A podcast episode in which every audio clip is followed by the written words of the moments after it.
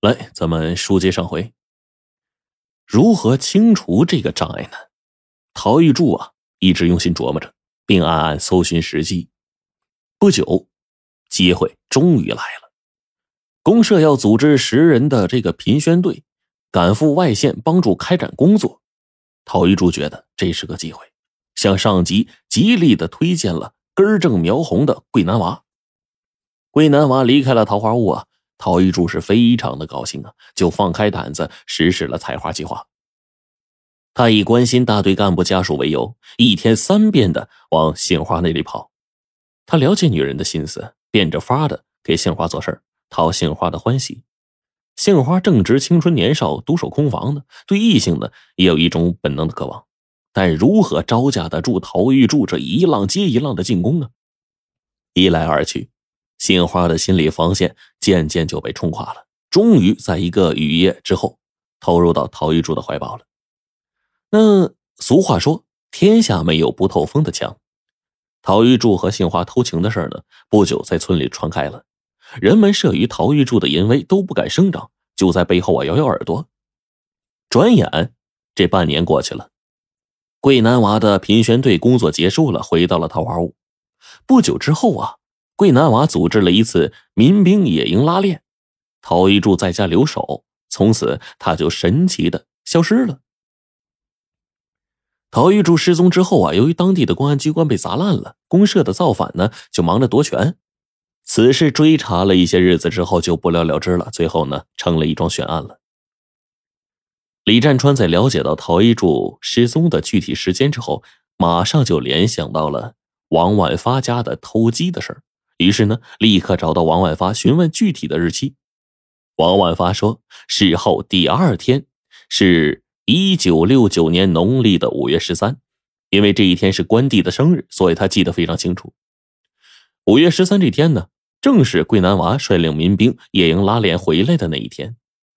陶玉柱的妻子陶桂花准确无误的记得，陶玉柱是在农历的。五月十一夜里突然消失的。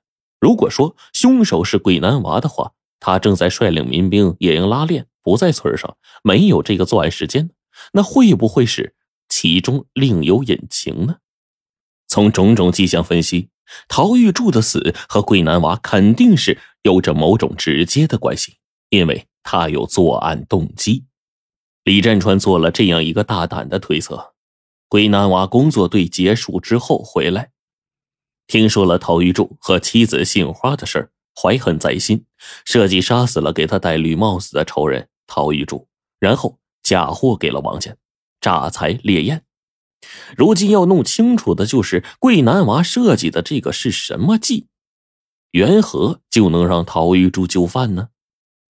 调查桂南娃，桂南娃是一百个不承认他杀人了，眼下想让桂南娃开口说出实情。有凭推断是不行的，必须拿出强有力的证据。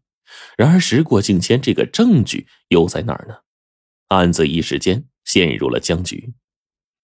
李占川走访了几个当事人，王凤玲又向他提供了这样一条线索：诈得王万发的黄金银元之后呢，桂南娃又把主意打到了王凤玲的身上。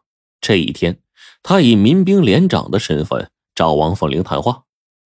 王凤玲对桂南娃的召唤不敢不来。自从那天晚上遭遇不幸之后，她觉得桂南娃还是有些人情味的。尽管自家破了财，但是保全了性命啊！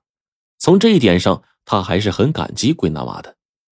出于姑娘爱美的天性，王凤玲特意梳了一个乌发，脸上扑了扑粉儿再加上合体的衣裤，显得婀娜多姿，楚楚动人。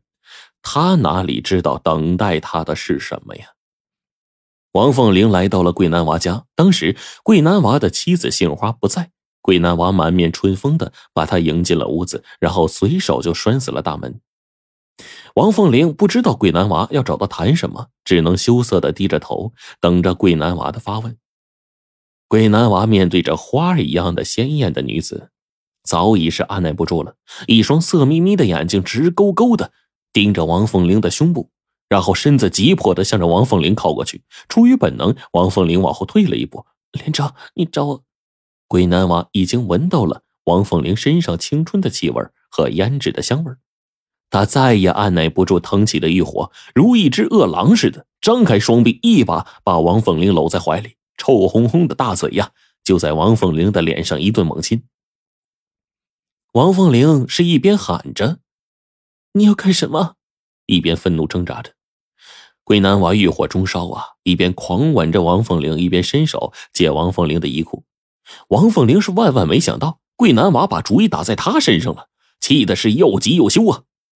伸出一只手，照桂南娃的脸上就打过去。就听“啪”的一声，桂南娃愣住了。他万万没想到，一个柔弱的女子敢反抗并伸手打他。桂南娃就火了，一把推开了王凤玲，气急败坏的吼道：“好啊，你个死丫头，真是给你脸了！今天你不依也得依，依也得依。你别忘了，你爹你哥打死人的事儿，只要我一说出去，后果你们清楚。还有。”我可以说，你为了堵我的嘴，主动勾引，呃，革命干部，弄你个身败名裂。这招是果然灵验呢。面对着桂南娃的威胁要挟，王凤玲浑身一颤，忍不住呜呜的就哭了起来了。桂南娃见镇住了王凤玲，好不高兴啊，又凑了上去。如果你依了我，那件事儿我不但不说出去，还把你发展成民兵，以后啊，自然有你们家好处。说着。重新把浑身颤抖的王凤玲搂在怀里，王凤玲已经不再反抗了，泪流满面，就如同一只落入虎口的羊羔，任其吞噬。自从占有了王凤玲之后，桂南娃把永远无法满足的这个兽欲啊，转嫁到了年轻貌美的姑娘身上。为了家人的平安，王凤玲哪敢不一样？有一次呢，王凤玲说让杏花看到怎么办？桂南娃哼了一声说。你个臭不要脸的，还敢管老子的事儿？他让老子戴绿帽子，我早晚送他上西天，到时候娶你为妻。果然，每次约会，杏花都不在，或者给他们充当门卫。联想到村里传出的陶玉柱和杏花偷情的传言，王凤玲觉得呀，两个人的事儿啊，一定是被桂南娃给捉到了，不然杏花不会如此的。有一天，王凤玲应约又来到了桂南娃家。桂南娃出去啊，接公社的紧急电话去了。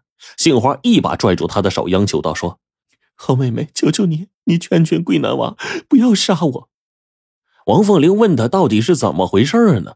杏花就哭着说：“昨天晚上他去缸里舀米做饭，桂南娃一下子将他掀进了水缸里。幸亏这会儿有人敲门，桂南娃一把又将他给拽了上来。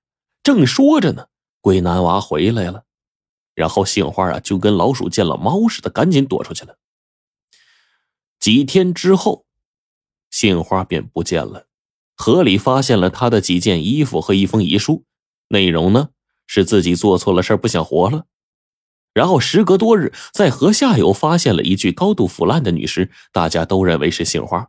鬼男娃便把死尸啊弄回村里给埋葬了。那自杏花之后啊。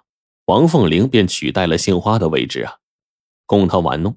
王凤玲不止一次求他兑现承诺，娶了自己，名正言顺的做夫妻。但桂南娃此时呢，正红的发紫，怎会娶一个地主成分的女人做老婆呢？对于王凤玲，他只不过是有占有欲，根本呀就没想跟他结婚。他知道王凤玲有把柄在他手里攥着，怎么着也逃不出他的掌心。就这样，为了保全家人的安宁。王凤玲是忍辱负重，硬是被桂南娃霸占了三年之久。